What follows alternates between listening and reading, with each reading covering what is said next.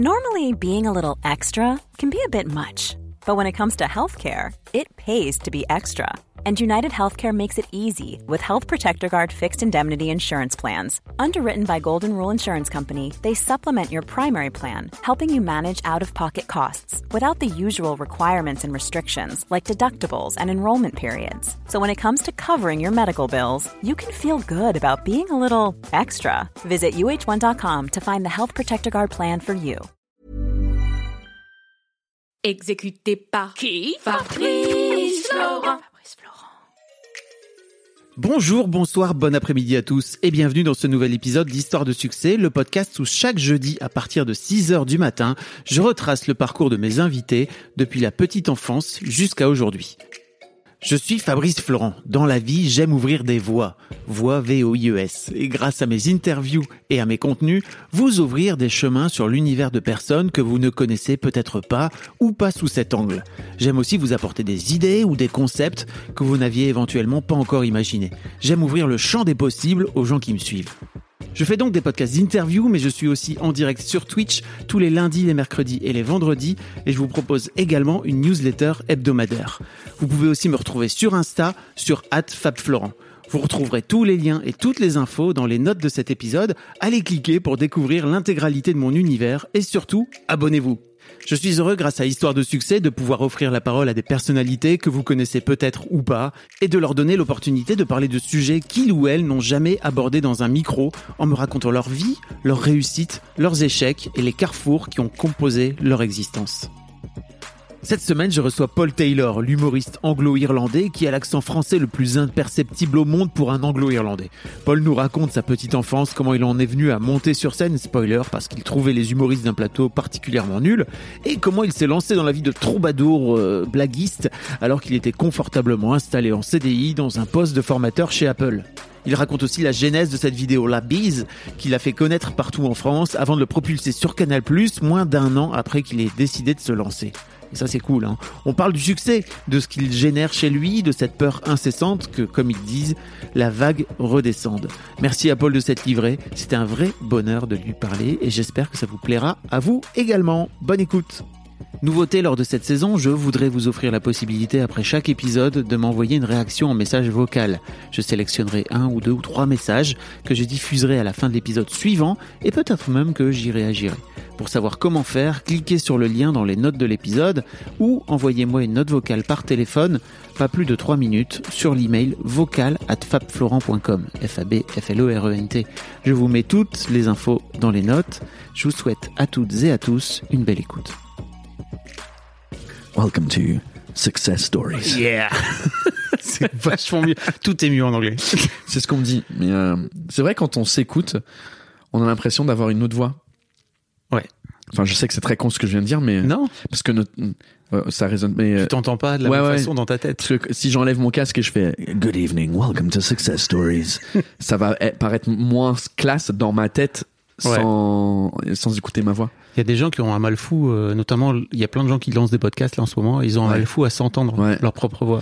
Ouais, je comprends. Ça, moi, si tout le monde est, est- c'est pareil pour tout le monde. C'est pareil, euh, euh, c'est pareil la première fois. Bah, c'est un peu moins le cas maintenant pour les, la nouvelle génération, parce que ils- ils- depuis, depuis, tu vois, ma fille qui a, elle a deux ans, elle se regarde déjà sur le téléphone les vidéos, Ah ouais. les vidéos que nous on a pris d'elle, donc elle est, elle est habituée à se voir. Mais je me souviens la première fois de m'avoir vu à l'écran, j'ai détesté parce que du coup, je suis pas habitué à me voir.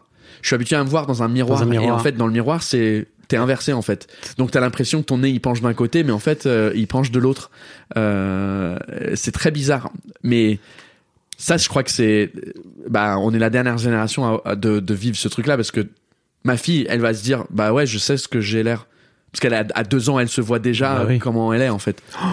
C'est fou, hein. Et puis dans bah, l'année prochaine, elle aura des filtres sur Snapchat, tu vois, où euh, elle aura la peau complètement lissée et tout. Et, C'est ça. et puis dans dans cinq ans, elle fera. euh, Je crois qu'il y aura une, à mon avis, il va y avoir une révolte de cette génération-là. Ouais. À un moment donné, ils vont faire, euh, genre, ils ont déjà fait des trucs no filter. Ça, Ça- ça- mais ça je crois que ça va, ça va vraiment partir, je crois. Et nos filters, nos technologies, je crois qu'ils vont, ils vont péter un câble à un moment ce- cette génération-là. Tu crois? Je crois, ouais. Peut-être pas, mais euh, j'ai un peu l'impression. Ou ça, ça va être nous, les vieux, et on va dire à un moment donné. euh, moi, je suis, au, au- euh, je suis. Si les réseaux sociaux c'était pas mon boulot, j'ai, j'ai, en fait, je, je follow plus personne. Donc j'ai plus d'actualité de personne. Dans mais je suis obligé. Moi je poste les photos en mode ouais j'étais au spectacle hier trop bien merci d'être venu et puis les gens ils commentent et ils sont ils sont contents et tout ça. Mais en vrai euh, j'ai la flemme. Et sur ton compte Insta, par exemple, PT Comedy, PT comedy. Tu, tu follow plus personne? j'ai zéro follower. Enfin j'ai zéro following. Et donc tu passes pour un connard? je passe pour un connard ou je passe pour un mec stylé genre ah ouais c'est stylé d'avoir zéro personne mais c'est drôle parce que avant-hier euh, euh, on était à Montpellier pour le pour le spectacle et j'avais invité tout le tout le tout le public à aller boire un verre au pub euh, anglais du coin. Et euh, il y avait une femme anglaise. T'avais inv- invité tout le public? ouais. Donc ils étaient 500 mais du coup euh, il y a que vraiment euh, il y avait 40 50 personnes qui, qui étaient Ok. au bar. Parce que les gens ils ont pas le temps ça ils ont autre chose à faire dans leur vie que prendre un Ah ouais. verre dans un pub après un show qui termine à 22h donc euh, et il y avait une anglaise et euh, du coup elle a un- elle avait un truc de de je sais pas comment t'appelles ça en français mais elle travaille avec les chevaux et elle travaille elle crée les les les trucs que tu mets sur les cheveux pour euh, les chevaux pour te t'asseoir dessus. Les selles? Les selles voilà. Mais un, un, un L- truc oui. les- plus loin parce que selles, l'aisselle pas c'est les- en dessous du bras ouais mais ça c'est souvent une merde que moi je vais faire où je vais dire ah bon l'aisselle et ça s'écrit comme ça et euh, T'as une vanne dans ton sur Gad Elmaleh. oui, Gad Elmaleh, exactement. Bah, c'est typiquement ce truc-là où euh, je vais penser que ça s'écrit d'une autre manière où ça. Ah, c'est deux mots en fait. Ok. Et bref, donc on était dans le pub et puis euh, elle m'a dit ouais, j'ai ce, ce compte Insta. Je dis désolé, je je follow personne. Enfin, je, je follow personne. Et je dis tiens, écoute, je vais te follow. Je vais, tu vas être la seule personne que je follow. Mais bon, là, je l'ai unfollow dans le Bah train oui. hein, quand je suis retourné tout à l'heure. Faut se calmer, quoi. Ouais, Ah ouais, donc en fait, t'as un Instagram vide. ouais. Ok. Donc moi, quand j'ouvre mon Instagram, j'ai que moi en fait. J'ai pas, j'ai pas le, parce qu'en vrai, Bravo le cliché du, du comédien narcissique, quoi. Ouais, mais tu, oui, un peu, mais tu, et, et, et, et pour être sérieux, euh, c'est parce que euh, j'avais, j'avais, j'en avais marre en fait de, de, de regarder ce que faisaient les autres et être, euh, enfin, être triste ou jaloux qu'ils faisaient des trucs que moi je faisais pas, de me dire putain, je devrais, pourquoi moi j'ai pas été invité à tel truc, Mhm. pourquoi j'ai pas fait ce truc-là, ah ouais, lui il est en train de cartonner avec son truc lorsque moi je suis une merde et, et, et en fait j'avais des, C'est un truc que t'avais? Ouais, de ouf. Mais je Ouais. crois que tout le monde, enfin tout le monde euh, dans le milieu, en vrai, même s'ils avouent pas, ils, ils sont en compétition avec tout le monde. Enfin, lui, il a plus de followers, sa vidéo elle a fait plus de vues, son podcast est plus écouté, euh, sa salle elle est plus grande, whatever it is. Et, et en fait, euh, en fait, je, je, j'en avais marre d'avoir ces sentiments. Et je me suis dit, euh, le- la, la phrase qu'on dit en anglais, c'est euh, you run your own race. Genre, tu cours ta propre course et arrête de regarder autour de toi et, et cours toi ta course à toi. Et, et, et si j'ai pas tout cette distraction, parce que c'est trop facile d'ouvrir Instagram et scroll, scroll, scroll, scroll, et tu vois tout ce qui se passe. Donc j'ai enlevé cette possibilité là. Ok. Après, je me retrouve des fois quand je suis vraiment euh, ennuyé, je vais dans le, le- la petite loupe qui Et est le- la recherche et en fait ça ça te soit j'ai envie de voir euh, bah qu'est-ce qu'elle fait? Tania Dutel en ce moment parce que euh, je- on- elle fait ma première partie mais j'ai envie de voir ce qu'elle fait ouais, Ouais. c'est une copine qu'est-ce que fait euh, Urbain Courty qu'est-ce que euh, Topito en ce moment qu'est-ce qu'ils sont en train de faire? Enfin ça m'intéresse donc j'y pense et je me dis ah je vais voir euh, ce qu'ils font Mais ça te vient pas dessus. non, c'est ça. C'est pas. Il faut que j'aille chercher l'info. C'est pas. Mm. C'est pas forcé dans mon feed. euh. Après, c'est très. C'est très hypocrite parce que moi, je me force moi dans les feeds des autres. Après, c'est leur choix. Ils me suivent, donc. euh, Oui. Mais bon, je, je contribue à la plateforme, mais je la consomme pas. Je sais pas si. Ouais, ouais, si, si. Bah, il y a tout, il y a plein de questions par rapport à ça de contribuer à la plateforme de la part des créateurs, je trouve, et, Ouais. Et de, de rentrer un peu dans le système tout en continuant à le critiquer. Enfin, tu vois, là, Ouais. ta, ta, ta vision, elle est hyper intéressante. Et d'un autre côté, tu dis, bah, j'en ai besoin, moi, en tant Ouais. que créateur, quoi. Puis même aussi, c'était euh, un côté perso. C'est, euh, je voyais des potes à moi que je suivais avec leurs enfants nouveau-nés aussi, avec leurs photos parfaites de euh, l'anniversaire, de des journées des mamans, journées, enfin les fêtes des fêtes des mères, euh, fêtes des pères, ben, c'est parfait tout ça. Et pendant ce temps-là, nous on avait l'impression de galérer de ouf avec notre petite. Et puis euh, j'en avais marre aussi de, de voir ça en fait, le- la vision parfaite, parce que je sais que c'est pas comme ça en fait.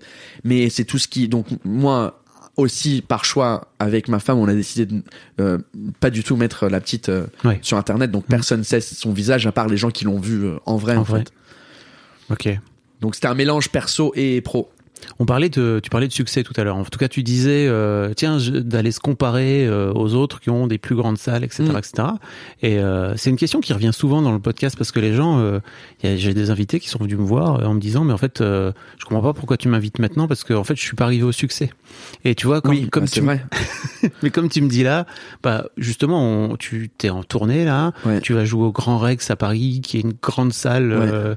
mi- mi-octobre, le, le, Le 19 et 20. Voilà, Euh, donc euh, trop bien quoi, Ouais. tu vois. Et je me dis bah, eh oh mec, qu'est-ce que tu veux de plus? Mais c'est quoi en fait pour toi Si demain tu devais te dire, ok, le succès pour moi c'est ça? En, en vrai, la vraie réponse, c'est que euh, c'est que c'est déjà le cas en fait. Parce que je gagne de l'argent en faisant un truc que j'ai voulu faire. C'était un peu le, le truc de, de suivre son rêve, euh, ce, cette connerie américaine où on est là, oui, euh, let's follow our dreams, oh my god. Et, euh, et en vrai, j'ai réussi ça, mais je sais pas, c'est, euh, je crois qu'il y, y a certaines personnes dans le monde qui sont programmées à jamais être contents euh, et toujours vouloir plus, que ça soit dans une relation amoureuse, que ça soit avec le boulot, que ça soit wh- whatever the, la catégorie. Et je crois que heureusement ou malheureusement, je crois que c'est plus malheureusement pour moi, j'ai cette programmation parce que je sais dans le fond, peu importe ce que je vais faire, je, je vais toujours me dire putain. il y a quelqu'un d'autre qui fait mieux. Il y a toujours quelqu'un d'autre qui fait mieux. Il y a personne qui est en haut de tout qui dit. euh, c'est sûr tu demandes à Elon Musk ou à Tim Cook ou ou Ricky Gervais en humour ou peu importe. Genre, euh, ils vont dire ouais, je suis pas content parce que j'ai pas encore fait euh, ça. Je suis pas encore arrivé à, à atterrir sur Mars. On n'a pas encore arrivé à. Tu vois, donc je crois que c'est un truc qui est programmé dans la, je sais pas, dans le cerveau, dans l'ADN de, de de certaines personnes. Et il y a d'autres personnes que des fois j'envie beaucoup, qui sont hyper contents euh, avec leur vie. J'ai un, un- un pote euh, anglais, sa mère, euh, elle a travaillé dans le même supermarché toute sa vie. Elle est hyper heureuse de, de, de faire ça. Et elle a jamais voulu un poste de manager. Elle était juste hyper contente de travailler ces heures qu'elle travaillait, de gagner de l'argent et de, et de vivre ça. Et, euh, et franchement, j'aime bien ça aussi. On va en reparler un peu parce que sur ton parcours, tu viens quand même de, bah, t'étais vendeur, euh, enfin t'étais chez Apple en tout cas, t'as Ouais. commencé vendeur. J'ai commencé vendeur. ouais. Après, t'as as grimpé un peu les échelons et quand t'as décidé de tout plaquer, tu t'es dit, bon, ok, je vais aller faire des blagues et gagner ma vie grâce à ces blagues. Donc aujourd'hui, comme tu le dis, t'y es arrivé. Ouais. T'arrives à profiter un peu du Oui. de cet achievement? Oui, bien sûr. Mais euh, je suis, mais en fait le, le la difficulté, enfin c'est un euh, c'est toujours positif négatif. Le côté positif, c'est que là, euh, je suis assez occupé euh, tout le temps. Il y a plein de trucs. Là, on- le, le- le- pour ceux qui écoutent, en fait, moi je suis arrivé en retard parce que je prenais un train de Marseille parce que j'avais fait Lyon, joué- Lyon, Montpellier, Marseille euh, vendredi, samedi, dimanche. Là, on est lundi euh, et du coup, euh, après toi, j'ai une autre interview et après moi, j'ai mon propre live euh, sur YouTube. Donc en fait, je suis, j'ai, entre guillemets, j'en profite quand, par exemple, je prends le train et il y a pas de réseau et il y a pas quelqu'un qui m'appelle, il y a pas des trucs où j'ai genre 10 minutes de, de- d'espace dans ma tête où je me dis euh, putain ouais en fait euh, c'est stylé. Mais je, je, passe, je passe pas assez de temps. euh, je crois que je vais me mettre à la méditation, mais honnêtement parce que j'ai j'ai entendu beaucoup de de J'écoute beaucoup d'interviews et je lis beaucoup euh, de, de, de, de biographies sur des gens, euh, pas dans le milieu forcément de l'humour, mais euh, des, des gars, des gens qui ont créé Twitter, Elon Musk, Steve Jobs, tous ces gens-là. Et en vrai, ils, ils, ils méditent tous, genre 10 mi- au moins 10 minutes par jour. Et Mhm. je crois que ça te, ça te permet de... Moi, je l'ai fait pendant deux ans, si tu veux, je te raconte. Bah ouais, grave. Et je, je me suis un peu calmé maintenant, mais je sais, j'ai trouvé euh, à quoi ça servait.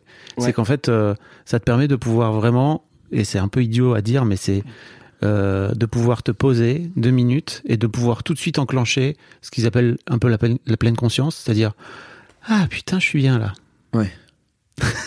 Et c'est quelque chose que, surtout vivant à Paris aussi, c'est très compliqué de trouver ce... Et en fait, tu peux, tu vois, tout à l'heure, je me suis, bah, effectivement, t'étais en retard, donc moi j'étais un peu en avance. Et euh, non mais Souvent c'est l'inverse. mais Souvent non, c'est mais- moi l'anglais qui est euh, à- en avance Oui. et puis euh, les, les Français ils sont en retard. Donc euh, là on a switché les vu en live avec Verino, il était à la bourre et tu, l'as- tu l'as branché pendant tout le temps avec.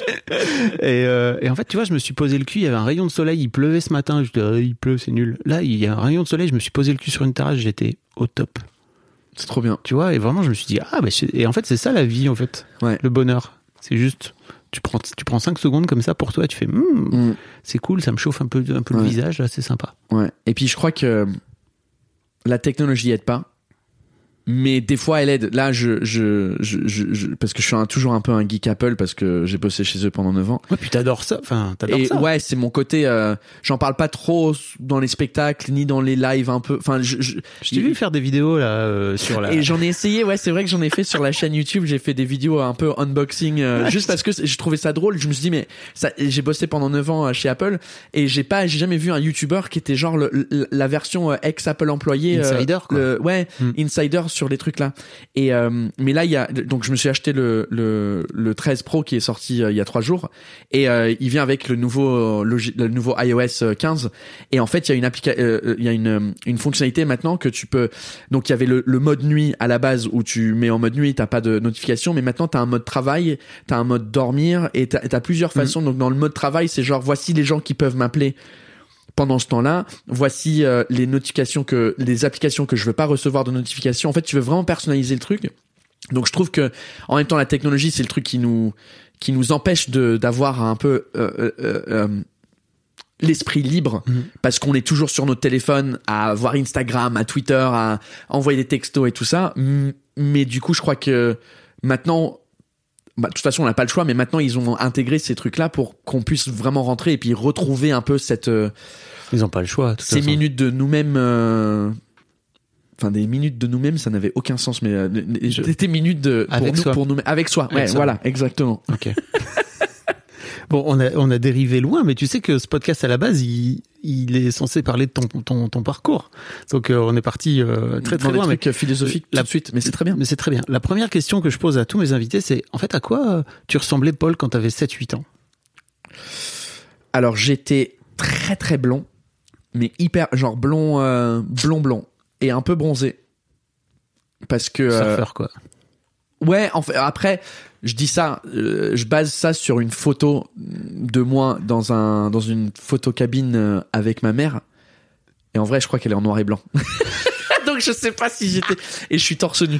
Donc euh, mais ouais, comme euh, je- je- à 7 8 ans, j'étais en France dans à pas loin de de de, je- de, de la Suisse en fait. On Ouais. était en Haute-Savoie. Euh, 7-8 ans. Où est-ce que j'étais exactement? J'étais à Annemasse. Ok. Euh, c'est là où j'habitais et donc du coup il fait assez beau et assez chaud euh, dans ces endroits-là et donc du coup je crois que je là je suis plus je suis incapable de bronzer maintenant parce que bah en retournant en Angleterre forcément euh, j'ai perdu euh, la- ma peau euh, la pigmentation elle a fait non non c'est on en a plus besoin maintenant de de, de ce côté bronzage donc du coup ça n'existe plus mais euh, mais ouais j'aimais beaucoup le le le basket à ce moment-là je me souviens dans cette maison j'avais un petit panier genre Chicago Bulls Yeah. J'étais fan de, de Michael Jordan. Euh, et euh, et j'avais un chat. Il s'appelait comment? Il s'appelait Chocolat. Oh. Ouais, et il était tout poilu. euh, C'était comme un, un, un, chat de gouttière, je sais pas comment on dit ça, un chat de gouttière, c'est Ouais. ça? Mais il était tout poilu et puis on le voyait pas souvent parce qu'on habitait à la campagne. Parce que il, se ba- il allait se balader. ouais, il se baladait et puis il revenait euh, quand il avait faim. Tu faisais déjà des blagues à l'époque? Non. Euh... non, pas consciemment en tout cas. Je me C'était pas le bout en train de, de la classe? Je crois pas. Et je crois que vers 7-8 ans, ça a dû être euh, pas ouf parce que mes parents se, sont séparés quand j'avais 9 ans. Donc je crois qu'à ce moment-là, ils devaient bien s'engueuler beaucoup dans mon souvenir. Enfin, j'ai pas beaucoup de, énormément de souvenirs, mais euh, non, j'étais euh, j'étais j'étais pas très rigolo à ce moment-là, j'étais plus un, un petit con qui faisait des conneries. Euh, par exemple, dans cette maison-là, euh, c'était au moment où maman j'ai raté l'avion Et le deuxième était sorti. Et dans le deuxième, il y a une scène où Kevin il prend une brique, il écrit un mot euh, dessus et il jette la brique et ça pète la fenêtre à, à un magasin de jouets. Mais parce que les gars qui vont voler, ils, ils vont voler le, le magasin de jouets. Donc euh, je sais pas, je me rappelle plus pourquoi ils il lancent la brique. C'est pour péter la fenêtre pour faire sonner l'alarme pendant qu'ils sont en train de voler le truc comme ça. Les policiers ils viennent et donc il dit désolé d'avoir pété euh, la fenêtre. Et moi euh, j'avais pris donc j'avais pas de brique, mais j'avais pris un petit contenant de d'huile euh, en métal, genre l'huile pour la bagnole Ouais. euh, en métal et j'ai écrit un mot dessus et je l'ai j'ai pété la, la fenêtre de, de notre garage parce que euh, je- parce que j'étais con Pour tester. je sais pas pour tester. Euh, je me mettais au, au, au, au bout de mon pas mon garage mais le driveway, je sais pas comment t'appelles ça. Euh, la- L'allée. l'allée. Hmm. Euh, et euh, quand les voitures passaient, je faisais un, un, un jet d'eau de mon super soccer à toutes les voitures qui passaient. Mais je, je me cachais dans le buisson, quoi, Bah ouais. pour qu'ils me voyaient pas. Mais on a tous fait ça, non? Je crois, ouais. Mais je me souviens pas de faire des blagues à ce moment-là. Oui, t'étais pas. T'étais pas le mec euh, qui montait sur scène et qui. Enfin, qui montait sur la scène de l'école, euh, Du tout. sur le podium. Non, du tout. J'étais, euh, j'étais, euh, je crois que j'étais toujours, euh, je crois que j'étais timide à ce moment-là. Enfin, je suis toujours timide, mais comme je bougeais beaucoup d'écoles et changeais beaucoup d'écoles, j'étais toujours le nouveau à ce moment-là. Donc du coup, je, je crois que je, j'arrivais pas trop à m'intégrer correctement. Euh, j'avais pas beaucoup de potes. Euh, et ouais, un petit français à l'époque. Bah oui, mais rappelons, justement, rappelons pour les gens qui te connaissent pas trop que mais t'as fait ta carrière là-dessus pour l'instant. Oui, ouais, c'est ça. Que t'as vraiment une, une biculture et et- et- t'es pas du tout euh, euh, de nationalité française en fait. Ta, ta mère est irlandaise C'est ça. et ton père est, en- est anglais. Et anglais. Donc, Et- euh, Mais t'as vécu longtemps en France. J'ai vécu 5 ans en France, donc de l'âge de 4 à 9 ans, j'étais en France. Et après, euh, quand mes parents se sont séparés, bah du coup, je suis rentré en Angleterre avec ma mère et mon père, il est resté euh, vivre en Suisse, euh, là où il travaillait, il travaillait à Genève. Et euh, D'où cette, d'où, d'où cet accent impeccable C'est qui, ça. qui n'a, mais qui est étrange pour le coup parce que t'as, C'est- t'as parlé donc 5 ans.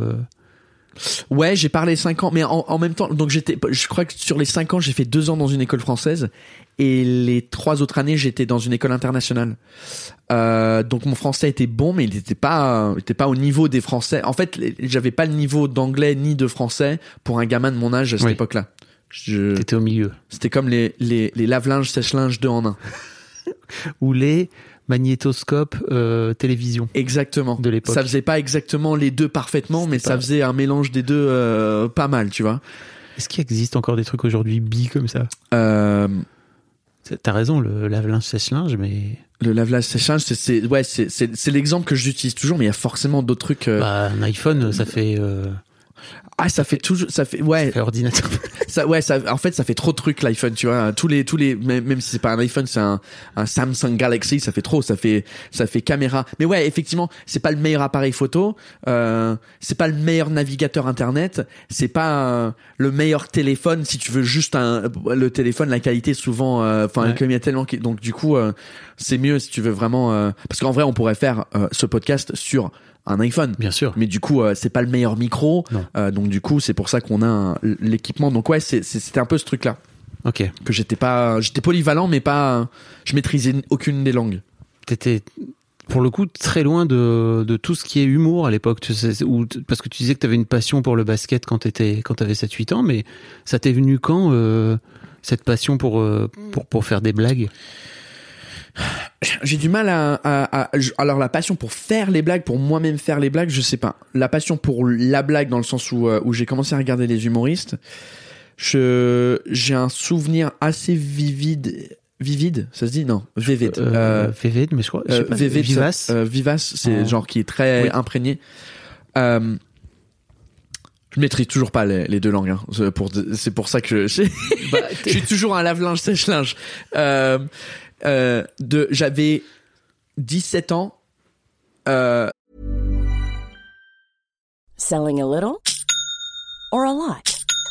Shopify helps you do your thing however you cha-ching. Shopify is the global commerce platform that helps you sell at every stage of your business. From the launch your online shop stage to the first real life store stage, all the way to the did we just hit a million orders stage. Shopify is there to help you grow. Shopify helps you turn browsers into buyers with the internet's best converting checkout. 36% better on average compared to other leading commerce platforms because businesses that grow grow with Shopify. Get a $1 per month trial period at shopify.com/work. shopify.com/work. et quand j'étais au, j'allais dans un, un, un college, euh, mais en français vous dites pas collège, parce que ça, c'est trop- Euh, euh, lycée, un- un lycée. High euh, school. Euh, high school. we don't- we- on n'a pas des high school en Angleterre. Ah oui, c'est- le college. C'est- En fait, c'est les deux dernières années avant l'université. Ok, d'accord. Donc je crois que c'est le lycée. C'est le lycée. 17-18.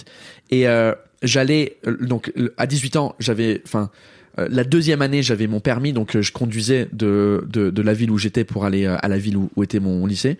Et mais la première année, je prenais le bus. Et je me souviens que j'avais un pote à l'époque qui m'avait branché sur sur Eddie Izzard. Bah oui. Et à l'époque, je sais pas comment, parce que les... j'avais pas d'iPod, mais j'écoutais euh, son stand-up dans le bus à un moment donné. Et je me rappelle plus comment. Si c'était en mini-disque, si c'était... euh, C'était pas en cassette audio. non, c'est sûr, c'était pas en trop cassette jeune. audio. Ouais. Non, ouais, j'ai raté les cassettes audio de quelques années. Ouais. Moi, c'était euh, le, le- c'était les, les, les Discman et les mini-disques surtout. euh, J'étais obsédé par les mini-disques euh, à un moment donné. Et donc, ouais, je- mais je- en tout cas, j'écoutais ça. Et après... et après, ouais, c'est parti de là. euh, euh, C'était peut-être le premier que que j'écoutais vraiment. Et puis après, j'ai découvert d'autres humoristes au fur et à mesure. Et, euh, et après, la passion pour, pour monter sur scène et, tenter de faire ma chance, c'est venu en, 2000, euh, en 2009, quand j'étais euh, dernière année d'université. Et il y avait une soirée de stand-up à l'université, euh, organisée par l'université, dans le bar de l'université. Et j'ai trouvé que les humoristes, ils étaient pas ouf. Il y en avait deux, il y en avait trois. Un gars qui faisait 10 minutes, le deuxième qui faisait 20 et le troisième qui faisait 45. C'était des étudiants comme toi, quoi. Non, non, c'était des vrais Ah, des- professionnels. Ok. C'était des professionnels du circuit euh, de l'humour euh, euh, à Londres. Le celui qui, en fait, il y a une hiérarchie euh, dans, dans, dans le stand-up en Angleterre, c'est que soit tu open, soit tu, tu fais l'ouverture, Ouais. qui est 10 minutes, soit t'es the middle act, qui Ouais. fait 20-25, ou t'es the headliner, qui fait 45, euh, une heure. Lui, il était bon. Mais les deux premiers, je me souviens qu'il... on rigolait pas en fait. Je me suis dit mais c'est bizarre, c'est des gars professionnels, euh, ça, ça semble pas si difficile que ça en fait, tu vois. Et, euh, et en vrai, ils étaient marrants. C'est juste que ils avaient pas. C'était une mauvaise. Maintenant que je, avec le recul d'avoir bidé sur scène beaucoup de fois, je me dis ouais, en fait, c'était pas, c'était pas marrant. C'est juste que c'était une soirée dure pour eux parce que le public. Mais ça m'a mis. euh, je me suis dit mais ok, donc eux ils sont payés pour faire ça. Moi, je crois que je peux le faire en fait. Donc je tape sur Google comment tu deviens humoriste. Tu fais des scènes ouvertes et puis euh, j'ai fait quelques scènes ouvertes à Londres avant de déménager à Paris en 2009 en août. Donc entre euh, février et août euh, 2009, j'ai dû faire euh, 10 euh, scènes ouvertes Ok. à Londres avant de déménager euh, à Paris. T'as le souvenir de ta première scène? Ouais. Euh, Comment ça se passe? alors c'est une scène ouverte où on était euh, donc j'ai ramené euh, euh, trois quatre potes et c'était euh, on était là en public. Et euh, à un moment donné il y a un gars qui monte sur scène qui va pour faire ses cinq minutes. Et en fait il devient trop nerveux. Il y avait un problème technique parce qu'en fait euh, il s'était enregistré chez lui et il voulait euh, l'idée c'est qu'il allait montrer il allait mettre son son ordi portable devant son visage. Euh, et pendant qu'il était debout avec son ordi portable, c'était lui à la maison qui parlait et qui faisait les blagues. Sauf qu'il y a un problème avec les enceintes, il y a un problème technique, c'était trop compliqué, donc il s'est désisté. T'es nerveux, il tremblait, tout ça. Et euh, un de mes meilleurs potes, il m'a dit, euh, mais va demander au MC si tu peux faire les 5 minutes, enfin si tu peux remplacer ce gars-là. T'avais rien écrit, toi? T'étais. Alors c'est pas que j'avais rien écrit, j'avais une idée de ce que j'aurais raconté si jamais j'allais faire ça, parce que là on était toujours en mode euh, observation. J'allais voir, je crois que j'ai dû aller voir euh, cinq ou six scènes ouvertes juste pour voir la vibe et le malaise qui est dans la salle parce que tout le monde débute, donc tout le monde est nul, donc le public, il y a un malaise total et euh, et là, il dit demande et je dis non parce que je sais, j'ai pas vraiment préparé. Il dit ta gueule. Donc pendant l'entracte, euh, il a demandé au mec et euh, il m'a dit ouais ouais. Donc en fait, euh, j'ai c'était là où, où où il fallait que je fasse mes les premières cinq minutes et c'était c'était pas ouf. C'était pas nul nul, mais c'était pas ouf. Mais parce que quand tu débutes, euh, à part si t'as fait des cours de théâtre et t'es préparé à la scène, etc. euh, Ta première scène, c'est tes premières 50 scènes elles sont nulles. Dans ta tête, ça, ça se trouve que c'est bien, mais c'est c'est horrible. T'as une vidéo de ça? Ouais. J'ai jamais montré. Euh, de cette scène-là, non, j'ai pas la vidéo de cette scène-là, mais j'ai la vidéo, euh, j'ai j'ai la vidéo euh, de de de la deuxième ou troisième, qui est un peu la, le, la genèse, ça se dit, Ouais. euh, de la blague euh, de mon sketch sur la bise. Ah yes. je me suis rendu compte, en fait, j'avais oublié que je faisais ça à Londres, même avant de venir en France, parce que euh, j'avais rencontré ma femme à Londres. Ah ok. Ça fait 13 ans qu'on est ensemble et donc du coup, je crois que j'avais écrit enfin j'avais pensé à ce truc là parce qu'elle m'avait invité je crois à une soirée où il y avait des français à Londres et où tout le monde se faisait la bise et tout ça et donc ça ça ça remuait ça cogitait dans ma tête ce, ce truc là mais quand tu vois ce le, le- le début de ce sketch il est à chier. Il est tellement nul. J'ai aucune énergie sur scène. Je suis monotone. C'est horrible. C'est euh, je, je l'ai re-regardé une fois depuis. Et c'est horrible. Mais c'est une des raisons pour lesquelles euh, aussi c'est bien de faire parfois des cours, tu vois, de, de théâtre pour savoir que t'envoies. Enfin, tu vois, t'as t'as cette fameuse truc de si tu si t'en- si tu donnes 75%, le public il va il va recevoir euh, 25 quoi. tu Ouais. vois. et il faut donner 150 pour que le public il Ouais, il alors entende 100 quoi. moi je suis de l'école de de de pour ces trucs-là, euh, il faut les vivre. Je, je, je suis pas hyper fan de de de ce truc de cours de stand-up. euh.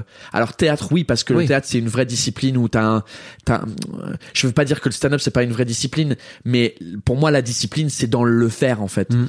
Euh, et t'apprends euh, 50 000 fois plus en jouant 50 fois qu'aller dans à 50 cours de stand-up euh, euh, théorie et tout ça parce que oui t'as des théories sur les blagues t'as des... mais en vrai je crois que être marrant c'est pas je crois pas qu'on moi on je, je, je crois pas qu'on peut apprendre à être marrant je crois que soit on est soit on est marrant soit on a la cap la, la, la- le potentiel de l'être et avec de la pratique et des scènes et des scènes et des scènes tu deviens marrant pour des gens qui te connaissent pas mais si à la base euh, t'as pas le potentiel, je crois que c'est très difficile. C'est comme euh, être, euh, je sais pas moi, euh, chanteur. Oui. Euh, soit soit t'as la les cordes vocales pour le faire, soit tu les as pas. Mais tu disais toi que t'étais hyper timide. Tu l'es toujours Ouais d'ailleurs. ouais, je suis toujours euh, très timide. Mais je crois que c'est Ça a- se voit pas quand on quand on. Non, est- mais c'est sûr. Mais je crois que si tu demandes à à, à, à 100 humoristes, je crois que t'en as 90 qui vont dire ouais dans la vraie vie je suis timide. Alors ça devient d'où toi par exemple? Pourquoi tu décides de monter sur scène, ce qui est quand même le truc le plus dingue si tu regardes bien Ouais. en termes de pratique humaine, euh, de monter sur une scène avec plein de gens qui te regardent pour venir raconter des trucs?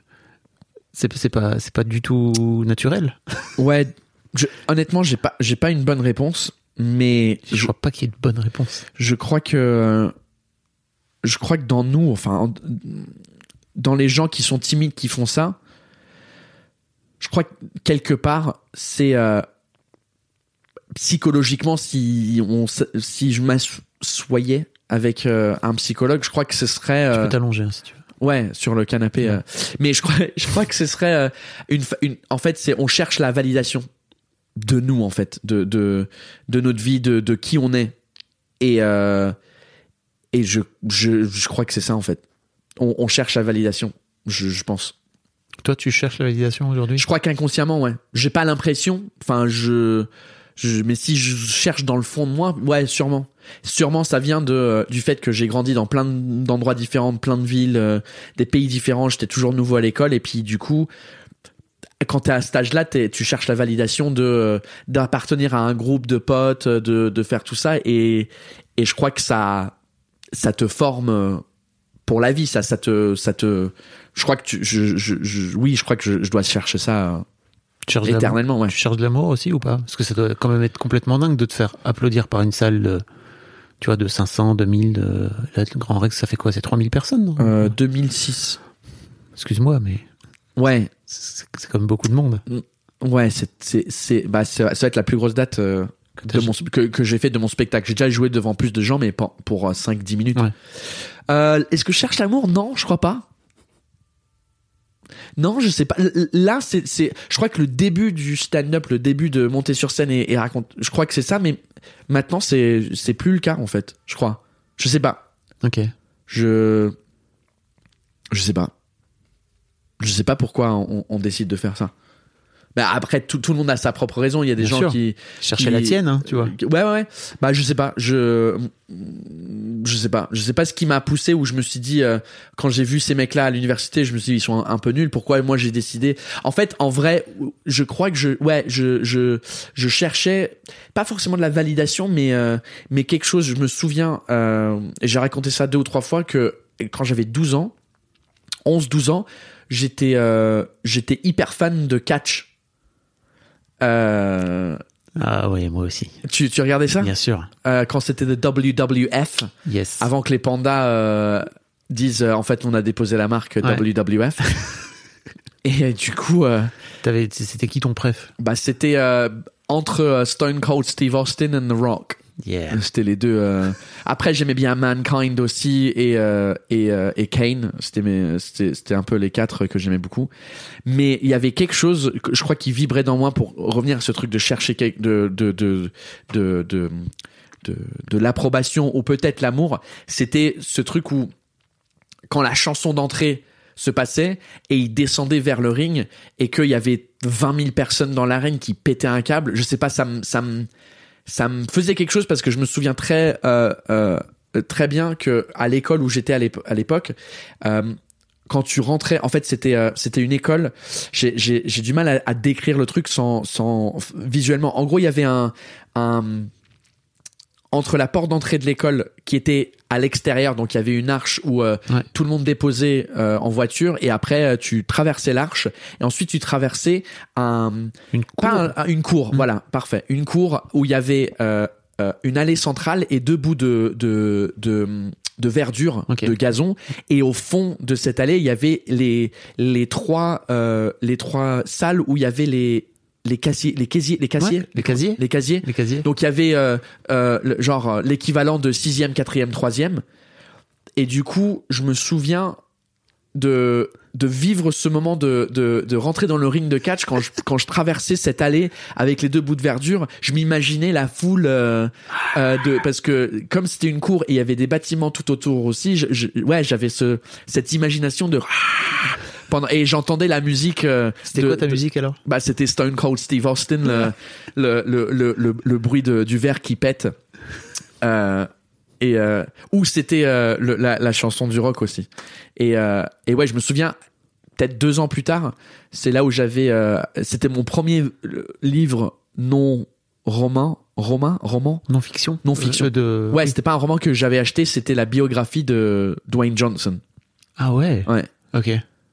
Qui est génial. Aujourd'hui, tu continues à suivre dans sa. dans Ouais, sa- ouais, je suis. je- Sa carrière. J'ai l'impression qu'il a pas vieilli, tu vois, Ouais. depuis que. Mais forcément, quand je revois les vidéos de l'époque de 2000, euh, de l'année 2000, quand quand je regardais ça, euh, je me dis, il était complètement différent. Mais tu sais, quand les gens euh, vieillissent, tu les vois pas vieillir Ouais, je suis d'accord. quand tu les suis. Pour revenir à ton parcours, on a un peu digressé, mais c'était très ouf, bien. ouais. Euh, pour revenir à ton parcours, tu donc euh, t'arrives en France en, en 2009, tu disais. Yeah. Et donc à l'époque, tu bosses chez Apple. C'est ça.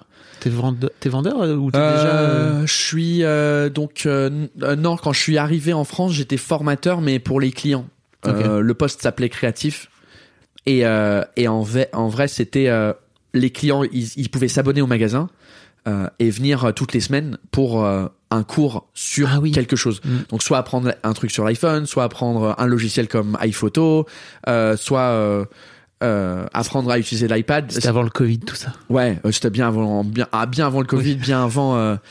donc en fait, c'est en, en vrai ce qui se passait là, c'était beaucoup de gens âgés où tu passais une heure à expliquer comment fonctionnait une souris. En vrai, c'était ça. Dans le job description, c'était euh, c'était plus euh, créatif. C'est pour ça que ça, Ouais. que ça s'appelait créatif. Ils cherchaient des gens qui connaissaient les logiciels iPhoto, Final Cut, iMovie. euh, mais en vrai, c'était euh, voici une souris, voici comment elle fonctionne. Donc, euh, mais j'ai commen- j'avais commencé trois ans avant euh, chez Apple euh, vendeur, ouais. Et tu, tu, tu fais, tu, tu bosses encore combien de temps quand t'es sur Paris pendant un an ou deux, c'est ça ou Euh, non, c'était cinq. Cinq ans quand même. Euh. Ouais, je suis arrivé en 2009. Là, c'est donc j'étais formateur dans les magasins. Ouais. Au bout de six mois, je suis sorti des magasins pour devenir formateur, mais pour les nouveaux employés qui intégraient la boîte. Ok. Euh, et euh, au bout de deux ans de ça, je suis devenu formateur des formateurs. Ok. Donc, mais j'ai continué jusqu'à 2015. Donc en fait, c'était presque six ans. Et pendant France. tout ce temps-là, tu, tu continues à monter sur scène ou Non, non, j'étais, non, non, en fait, j'avais arrêté en, donc j'ai fait les scènes ouvertes à Londres. Je suis venu à- en France et j'ai arrêté pendant quatre ans. J'ai rien fait pendant quatre ans. J'ai repris euh, le 4 janvier 2013. Euh, la scène. Et ça, c'est pour moi, c'est mon début officiel parce que à Londres, c'était je joue, enfin, je voulais voir ce que ça donnait. Mais là, euh, janvier euh, 2013, je me suis dit, allez, on va tenter euh, de de de faire plus de scènes, de voir quand, de m'améliorer et puis de vraiment euh, me mettre à fond. Donc euh, janvier 2013 jusqu'à mai 2015, donc deux ans et demi presque, je fais les deux en même temps. Ok. Et c'est quoi ta, ta première scène? Il y avait des scènes, euh, je sais pas si ça existe toujours. Il y a des scènes euh, doubles, enfin anglais, anglais français. euh.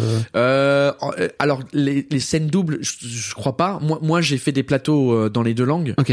Euh, j'ai créé mes, mes, mes plateaux du monde, mais à la base, j'ai commencé en anglais chez Sébastien Marx. Ok. euh, au New York Comedy Night, qui existe toujours là, c'est au Barbès Comedy Club, mais avant c'était euh, un endroit qui s'appelait le So Gymnase, Ah oui. qui était un grenier au-dessus du théâtre de gymnase au quatrième étage, euh, un peu comme ici en fait, avec des poutres euh, et tout petit, ça tenait 50 places. Donc c'était là ma première scène Ok. euh, en France. Et tu fais un truc fou pour un n'importe quel Français, c'est que tu décides de de, de quitter, enfin de, de quitter ton job euh, Ouais. chez Apple et tu ne veux pas prendre le chômage. Alors que t'as- t'avais droit en France après avoir bossé pendant toutes ces années. Bah j'avais pas le droit parce que du coup, euh, Ah justement, euh, alors mon manager à l'époque il était il, était canadien. Ok. Euh, il était basé au. En fait, toute mon équipe, parce que entre guillemets l'équipe de formation d'Apple, ils sont, il y en a, il y a, il y a- je crois qu'il y avait deux personnes basées en France. Il y avait moi, une collègue à moi, mais tout le reste, ils sont basés soit en Angleterre, soit au Canada, soit aux États-Unis. Donc vous étiez salarié au. On était salariés officiellement Apple France, mais euh, nos managers, euh, euh, ma première manager dans cette équipe-là était basée en Angleterre et mon deuxième était au Canada. Ok. Donc eux, ils connaissent pas le système français. Mais donc t'as quand même droit au chômage selon le système français. Non, pas si tu démissionnes. Ah oui, parce que tu décides de démissionner. Bah oui, mais Ok. c'était soit ça, soit je sors ma bite et je me fais virer. Et là, euh, là, j'ai, oui, effectivement, j'ai accès à deux ans de, de, de. Mais bon, je crois que si tu sors ta bite. Sortir euh, sa bite, ça a permis à des comédiens d'aller loin. hein. Ouais, mais je suis pas sûr. Oui, c'est vrai, c'est vrai que. Coucou Louis. Ouais, cou- salut. euh, Mais et euh, non, en vrai, je crois que c'est une faute grave. Donc en fait, t'as droit à rien si tu sors ta bite. Non. Mais euh, il y a beaucoup de Ne Français. faites pas ça pour euh, vous Non. faire euh, licencier. Enfin, c'est pas ça. on- Mais je crois qu'il y a beaucoup de, bon- de, de Français qui, qui pensent de, ça fait six ans que tu bosses dans cette entreprise et, et en fait, ils foutent rien. Et éventuellement, à un moment donné, l'employeur va en avoir marre, il va dire, tiens, rupture conventionnelle, euh, ça, mais, mais ça, ça prend deux ans à rien glander, à, à pas faire, c'est quoi le truc où tu viens pas au boulot? Euh, abandon de poste. oui, abandon de poste. Tu vois, vous avez des termes pour ça, en fait.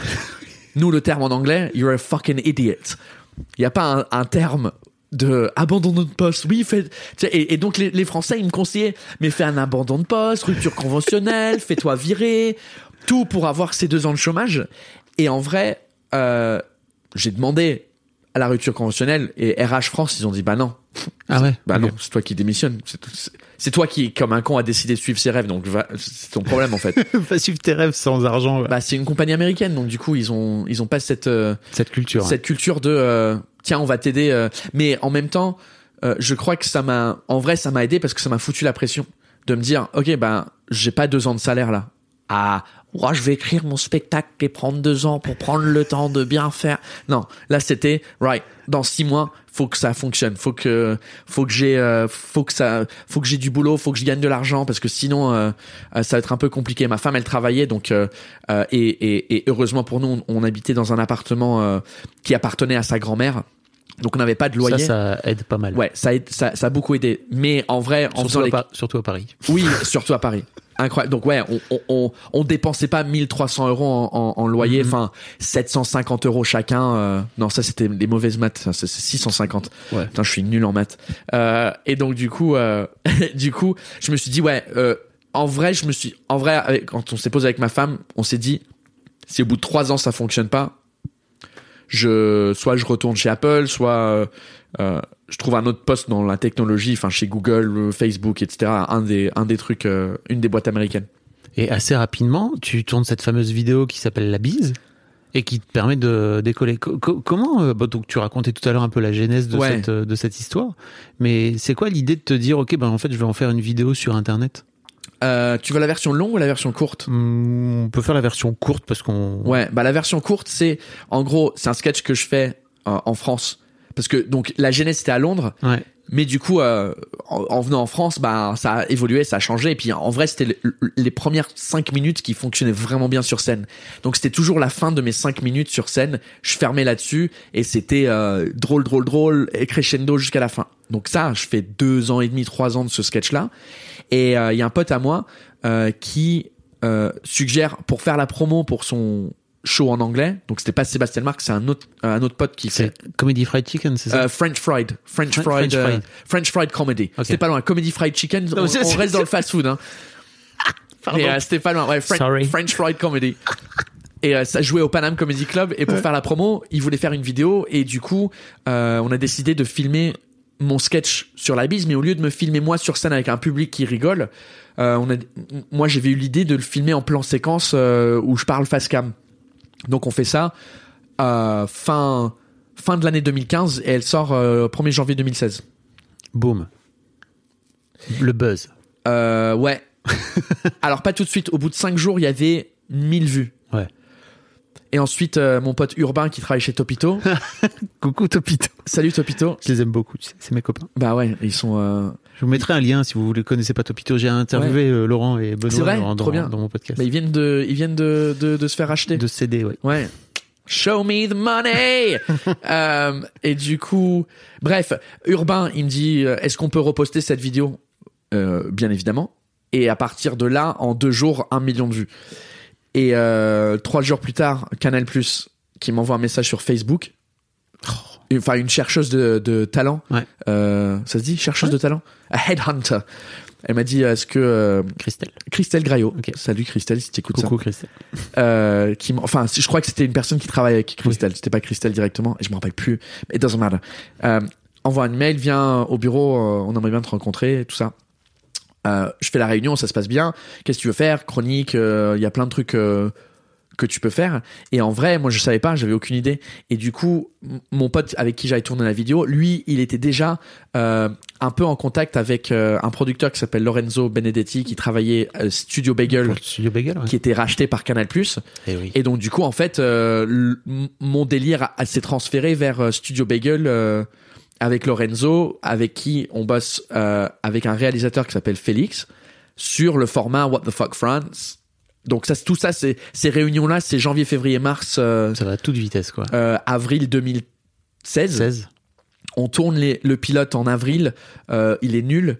euh, et on doit changer plein de trucs. Et en vrai, on, on tourne épisode 1 et 2 en juillet 2016 pour une diffusion en, en septembre euh, 2016 sur Canal et une semaine plus tard sur YouTube. Et à partir de là, euh, T'as fait combien d'épisodes? On en a non fait 34 total. Donc, euh, mais on tournait au fur et à mesure. C'était pas genre, on- on- donc on tournait vraiment une année euh, toutes les toutes les deux semaines. On tournait deux épisodes le mardi et mercredi. C'était euh, deux tournages d'épisodes. Euh, en, en vrai, on travaillait sur six épisodes à la fois. L'écriture de deux, le tournage de deux et le montage de deux. Waouh. Beaucoup, Donc, de- euh, beaucoup de travail. Ouais, c'était euh, une année assez intense parce qu'en même temps de tout ça, j'avais mon premier spectacle qui, qui tournait parce que donc la bise, la vidéo, elle sort 1er janvier 2016, mais mon premier spectacle, il commence le 9 janvier 2016. Waouh. Gratuit au chapeau, au Sogymnase dans cette euh, dans cette cave, pas la cave, le, le grenier du, Ouais. du, du du théâtre du gymnase, gratuit au chapeau, donc euh, complet pendant trois mois. Parce qu'en gros, pour les gens qui connaissent pas, mais il y a des scènes où vous pouvez venir, vous venez gratos, C'est ça. mais vous payez en sortant et vous donnez ce que vous voulez. C'est ça. C'est la version où euh, on n'est pas encore prêt à, à payer un loyer à un théâtre pour louer une salle. Parce que si tu fais ça, bah, tu mets une vraie billetterie. Mais du coup, les gens, ils payent 10, 15, 20, 30 euros euh, la place. Euh, et c'est un grand risque lorsque si, avec la salle, on se met d'accord de, on paye pas de location, mais vous, vous prenez tout ce qui est consommation au bar. Euh, du coup, le bar se fait de l'argent et à la fin, si les gens ils ont aimé le spectacle, bah du coup, euh, ils nous donnent un petit tips euh, dans le chapeau. Donc, euh, comme pour réserver les places, c'était gratuit, bah du coup, euh, le- le- c'était euh, c'était C'était complet. c'était complet.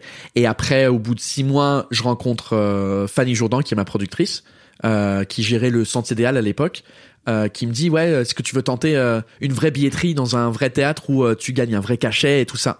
Donc on teste le mois de juillet 2016. Donc tout ça c'est avant What the fuck qui sort Wow. deux mois plus tard. Les quatre euh, spectacles étaient complets. Et euh, en septembre, on commence vraiment à travailler ensemble. Et mon premier spectacle sous euh, Fanny Jourdan, la productrice, était le jour du lancement de What the Fuck et on a diffusé la euh, What the Fuck à la fin du spectacle le 10 septembre 2016. Waouh. Mais alors donc tout ça en moins d'un an? Tout ça en moins d'un an, ouais. Parce qu'en fait, j'avais démissionné en mai 2015. Janvier Oui. 2016, c'était la bise. euh, et, euh, et en vrai, euh, depuis ce moment-là, j'essaye juste de pas refaire tomber euh, la vague. J'ai l'impression d'être sur cette vague et j'ai peur que si j'arrête de bosser même euh, trois mois, bon, on enlève le l'année et demie de Covid. Et même c'est là, enfin on va en parler, mais c'est là que t'as lancé ton, ton Alors, je crois que c'est, je crois que c'est ça aussi, c'est que depuis, j'ai, j'ai peur d'arrêter parce que j'ai peur que après euh, tout se casse la gueule parce que ça peut monter très vite dans ce milieu, mais ça peut aussi descendre très vite. La descente peut être deux fois plus vite que que la montée en fait. Et du coup, euh, c'est pour ça que je je, je, je n'arrête pas de, de continuer à à essayer de trouver des trucs. euh, T'as peur? Ouais, de que ça s'arrête Ouais, parce que je sais qu'on est assez éphémère. L'entertainment est assez éphémère. Il n'y a pas beaucoup de gens qui durent longtemps. euh. Il y en a, mais pas tant que ça. Si je, si je prends les gens avec qui je me souviens que j'avais commencé euh, le, le stand-up euh, en 2013, il y en a, il y en a, je dirais la moitié sont toujours là et l'autre moitié non. Et t'as peur de faire partie de. Mais en fait, euh, Après, je dis ça, mais en vrai, le petit cadre qui est juste en haut ici, là, j'ai un cadre, euh, euh, j'ai encadré 1,20€ et c'était le, premier argent que j'ai gagné euh, en faisant de l'humour. Et c'était dans une soirée qui s'appelle le Calamity Joke le 26 avril 2013, donc quatre mois après avoir commencé en janvier. Et en vrai, dans cette soirée-là, il y avait Tania Dutel, qui est aujourd'hui produit qui est par, aujourd'hui euh, euh, produite par, par euh. Fanny et euh, Adrien Arnoux. Je sais pas si tu vois qui c'est, Bah c'est oui. un autre humoriste aussi. Et euh, un autre qui s'appelle Franck Brusset, mais lui, il- il a arrêté le stand-up, il est plus dans sur YouTube. Ok. Donc, en vrai, ce que je viens de dire, ça annule ce que je viens de dire avant qu'il n'y a pas beaucoup de gens qui restent. Nous, on est tous restés. Les, moi, Tania et, et Adrien, et je, garde ça parce que je me souviens quand je quand, je, quand on a eu 5 euros dans le chapeau et on a dû le, le splitter en- entre nous quatre. Alors, nos maths sont pas très bons hein, parce que Ouais. 5 euros divisé par 4, c'est pas 1,20€. C'est un euro Mais du 25, coup, mais euh, vous c'est aviez un- pas l'abonné, j'imagine. C'est ça. Et en plus, comme Franck Brusset, c'est lui qui a présenté, on lui a dit, bah tiens, prends les, Prends, prends prends les 20 euros, les 20 centimes de plus. ouais. Et donc, j'ai gardé, c'est les vrais 1,20€ parce que, Ça te, ça- ça- à quoi, à quoi ça te sert? Je sais pas, juste, euh, des Ah, fois, quand pas- on parlait tout à l'heure de, C'est pas anodin, tu les as encadrés, mec. Ouais, mais c'est- tu sais, c'est c'est parce que je savais à, mon- à l'époque, je me suis dit, je les ai pas encadrés tout de suite, je les ai gardés dans Oui. une boîte avec les premières euh, livres sterling que j'ai gagnés, avec les premières euh, yuan chinois euh, que j'ai gagnés, euh, les premiers dollars américains que j'ai gagnés, juste parce que je me suis dit, peut-être un jour, si ça fonctionne, je pourrais re-regarder ça et euh, et, et me dire putain ça c'était euh, le jour et, et, et sur mon Instagram tu j'ai la photo de l'euro 20 où j'ai dit euh, aujourd'hui c'est le premier jour où j'ai gagné de l'argent je suis techniquement un, un humoriste professionnel En 2013, donc tu l'avais posté en, ouais en- le, donc là la soirée c'était le 26 avril et sur mon Insta ça doit être le, le 27 avril euh, Ok. euh, euh, 2000, 2013 ouais donc Wow. euh, donc ouais je le garde là juste parce que je me dis euh, en, en vrai je le regarde pas très souvent parce que comme on a dit tout à l'heure je prends pas assez de temps devrais, hein, mentalement pour me tu sais pour me pour repenser à, à où je suis vois. et te pour- congratuler, ouais te euh, féliciter. ouais pas pour me féliciter mais pour Ah, apprécier Ouais. là où je suis d'où je suis venu et, et, et, et là où je suis arrivé en fait Ok. en vrai tout le monde qui enfin j'imagine tout le monde que t'interviews tout le monde a eu un début comme ça un peu euh, que ce soit des humoristes ou, ou, ou pas et puis euh, essayer de, de, de se rappeler de du début c'est euh, ça peut être important mentalement de la santé mentale pour se dire non en fait euh, je, je- ça va très bien en fait Oui, parce que je t'as suis heureux t'as tendance à croire que t'as tendance à croire que ça va plus mal que ce que ça va en fait, objectivement. Ok. mais je crois que tout le monde est pareil Non. non? Peut-être c'est juste moi alors Mais non, c'est pas juste toi, mais je crois qu'il y a beaucoup de gens qui sont comme ça. Mais comme tu dis, t'as peur aussi que la vague. euh, Ouais, donc je me concentre sur le maintenant et j'essaye. Je regarde pas trop le passé, euh, le futur un peu plus, parce que je me dis ok, euh, voilà, dans dans dans trois mois euh, le spectacle on va le capter, donc machin, donc j'essaye de penser un peu plus à ça. Mais ouais, c'est c'est plus les, le, le le le moment où je me dis ok cool, ça se passe bien, euh, ou je suis frustré parce que euh, cette soirée s'est pas bien passée, Mhm. ça a moins rigolé et euh, et, et, et, et, et en vrai, c'est en regardant vers l'arrière où, où j'aurais plus une un de de de, de l'apaisement mental pour me dire ça va, je suis euh, Ouais. je suis heureux, je suis bien. Parce que tu, ton nouveau spectacle là qui s'appelle euh, So British ou presque, C'est ça. tu l'as joué à peine quelques mois en fait avant que ça s'arrête. Euh, ouais, je l'ai joué alors à peine quelques mois, mais pas mal de fois dans le sens où j'ai commencé en octobre, Ah oui, 2000 ok. octobre 2019, Mm. mais j'avais fait trois trois moins de trois fois par semaine à Paris, donc j'ai joué une trentaine de fois euh, à Paris et je crois que j'ai fait 10 dates de tournée avant que ça s'arrête en mars 2020. Et là, j'ai repris depuis. Euh, bah, j'avais j'avais repris juste avant l'été, donc euh, à Grenoble, Caen et Londres. Il y avait la pause de l'été Ouais. où euh, tout ferme en France pendant deux mois. Mm. et euh, et après, euh, là, je viens de reprendre euh, la tournée de 2020 en fait, parce qu'à la base, j'étais censé faire finir ce spectacle en juin 2020. J'allais faire toute la tournée et terminer au Grand Rex. Et du coup, bah, tout était décalé. Donc, euh, le Grand Rex, maintenant, c'est pas la dernière date. Et la dernière date, ça va être à Londres euh, fin janvier. Trop bien. Ouais. Comment ça se passe euh, quand euh, tout ferme là en mai 2020, euh, en mars 2020 pardon, et que euh, t'es dans ce truc de oh mon dieu si ça, ça risque de s'arrêter pour toi dans ta tête? Bah, là, on savait pas trop. euh, pour moi, c'était, ça allait durer deux semaines, trois semaines. Tu croyais Mais je crois que tout le monde était dans ce truc-là. C'est genre, bon, ok, si on, si on part en confinement deux semaines, le truc il dégage et puis euh, on peut recommencer. Ok. On savait pas que ça allait durer deux ans, enfin un an et demi. Mais euh, donc le premier jour du confinement, c'est le 17 mars, c'est la Sainte-Patrick, donc très cher euh, euh, à mon cœur, vu que ma mère elle est irlandaise et j'ai l'habitude souvent le, le 17 mars de sortir avec mon pote écossais et ma femme dans un pub irlandais et euh, et on boit des Guinness. Là on pouvait pas, donc c'est le jour où je dis fuck it, je vais célébrer ça avec le public. Donc j'installe euh, mon téléphone, le téléphone de ma femme et euh, mon téléphone de travail. J'ai un, téléphone aussi euh, avec un, autre numéro pour le boulot. Des fois j'utilisais ça pendant mon spectacle. Et en fait sur les trois téléphones, j'étais live sur Facebook, YouTube et Instagram. Et, et du coup, la, la vidéo elle est sur, elle est sur YouTube. Mais du coup, on me voit regarder les trois objectifs de la caméra en essayant de, de, de et, et je crois que j'étais sur mon ordi en même temps pour voir les commentaires des trois, des trois plateformes. Et donc j'étais là en mode euh, live artisanal sur les trois plateformes. Et euh, j'ai tellement kiffé que je, que je crois que c'était une semaine plus tard, je me suis dit, euh, tiens, en fait, je m'emmerdais tellement pendant deux, pendant deux semaines que je me suis dit, tiens, je vais faire des lives tous les jours. Donc, euh, donc euh, je fais des lives, euh, je commence à faire des lives euh, tous les jours à partir du, je crois que je me rappelle plus quelle date, mais c'était fin mars. Euh, tous les jours à 18h au début, l'heure de l'apéro. non, à, à 17h parce que le truc ça s'appelait euh, Live 5. C'était Ah, le ok. nom de l'émission. Toujours des bons concepts anglais. Ouais, et du coup, je crois que j'ai fait une vingtaine, ouais, trentaine d'épisodes euh, donc tous les jours. Et à un moment donné, ils, ils annoncent euh, le déconfinement, je crois. Je me rappelle plus exactement. Et du coup, comme les gens, ils rentraient, euh, ils retournaient au boulot. Je me rappelle plus. Je me suis dit, je vais décaler d'une heure parce qu'à 17 h les gens, ils sont toujours en train de travailler. Donc là, je fais 18 h et je renomme le truc parce que Live 6, ça a pas le même nom, pas. le même truc que Live 5. Donc je me suis dit, je vais trouver un nom pour que ça peut être à n'importe quelle heure. Si je décide que c'est à 21 h euh, 19h, whatever. Donc j'ai trouvé Happy Hour Live. Et euh, je continue à faire ça tous les jours parce que moi j'avais plus de boulot. Les gens ils sont retournés, mais les salles étaient pas ouvertes. Mais les gens ils pouvaient retourner travailler. euh, et donc moi j'ai continué à faire ça tous les jours jusqu'à juillet, mi-juillet je crois. Donc j'ai fait euh, au moins, je crois 80 épisodes là. de ce truc-là. euh, et en, à la rentrée, comme les salles allaient réouvrir, je me suis dit, euh, au lieu de faire ça tous les jours, je vais faire ça une fois par semaine, un jour après mon spectacle que je jouais trois fois par semaine à Paris. Donc c'était les jeudis à 10h après mon spectacle, enfin 22h. Donc toujours tout seul. Là, euh, à la rentrée, euh, j'occupe cet espace euh, de chez ma productrice que c'était le grenier où il y avait le stock de tout le monde. Et j'ai dit, est-ce que je peux repeindre le mur et tout ça? Parce qu'en vrai, je faisais chez ma femme et ma fille à la maison de faire ça tous les jours à 18h. C'était horrible pour eux, elles. Et, euh, et du coup, je viens ici euh, la rentrée une fois par semaine. Ça se passe bien. Après, il y a le couvre-feu. Donc le couvre-feu, je décide, euh, on n'a pas le droit de sortir de 21h à 6h.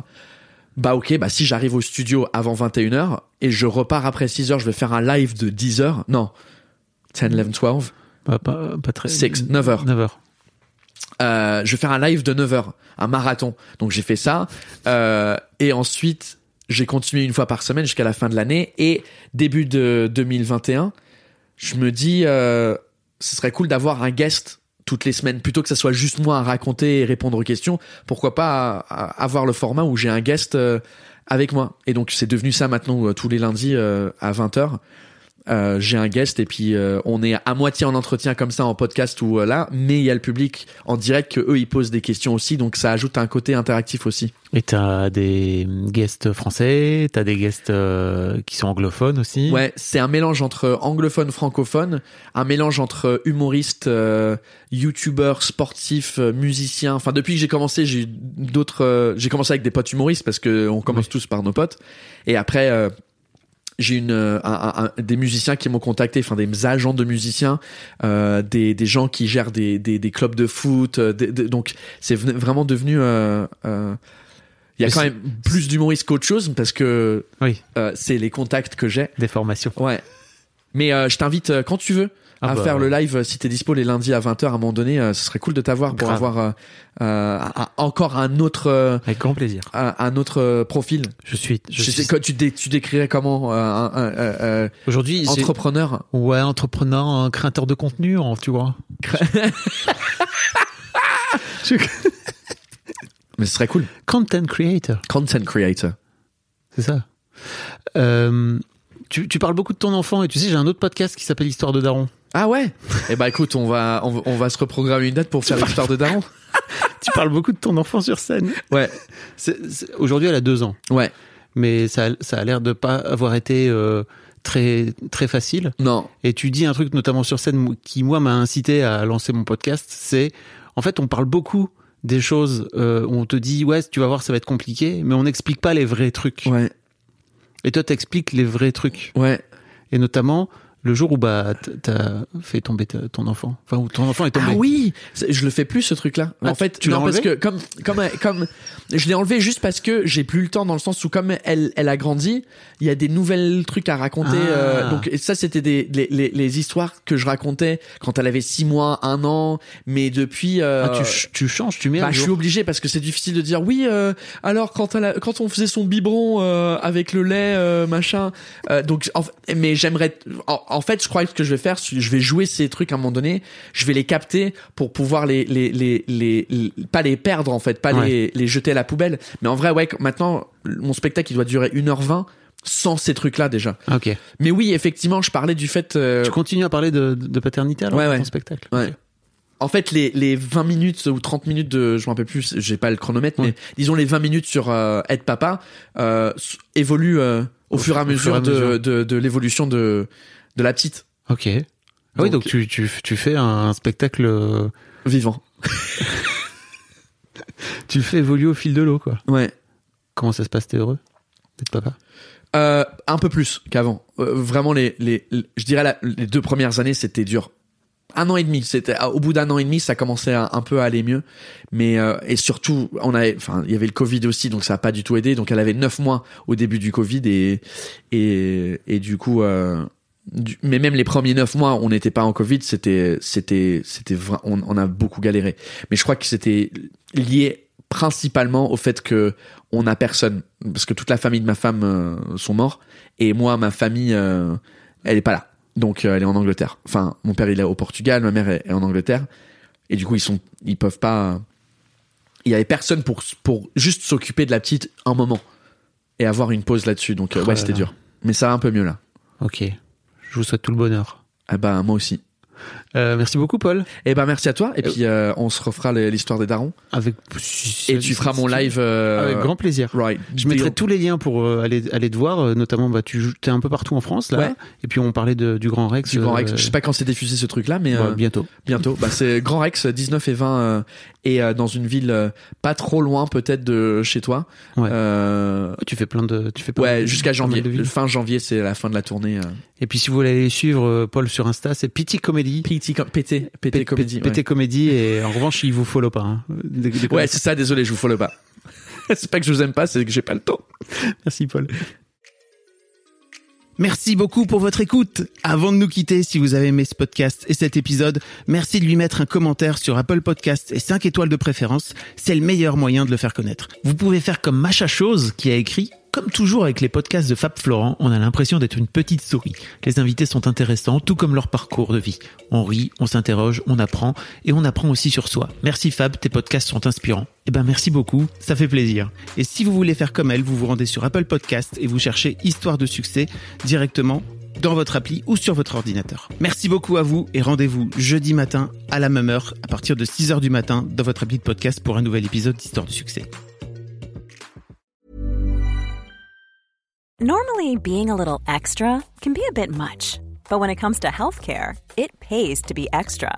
And United Healthcare makes it easy with Health Protector Guard fixed indemnity insurance plans. Underwritten by Golden Rule Insurance Company, they supplement your primary plan, helping you manage out of pocket costs without the usual requirements and restrictions like deductibles and enrollment periods. So when it comes to covering your medical bills, you can feel good about being a little extra. Visit uh1.com to find the Health Protector Guard plan for you.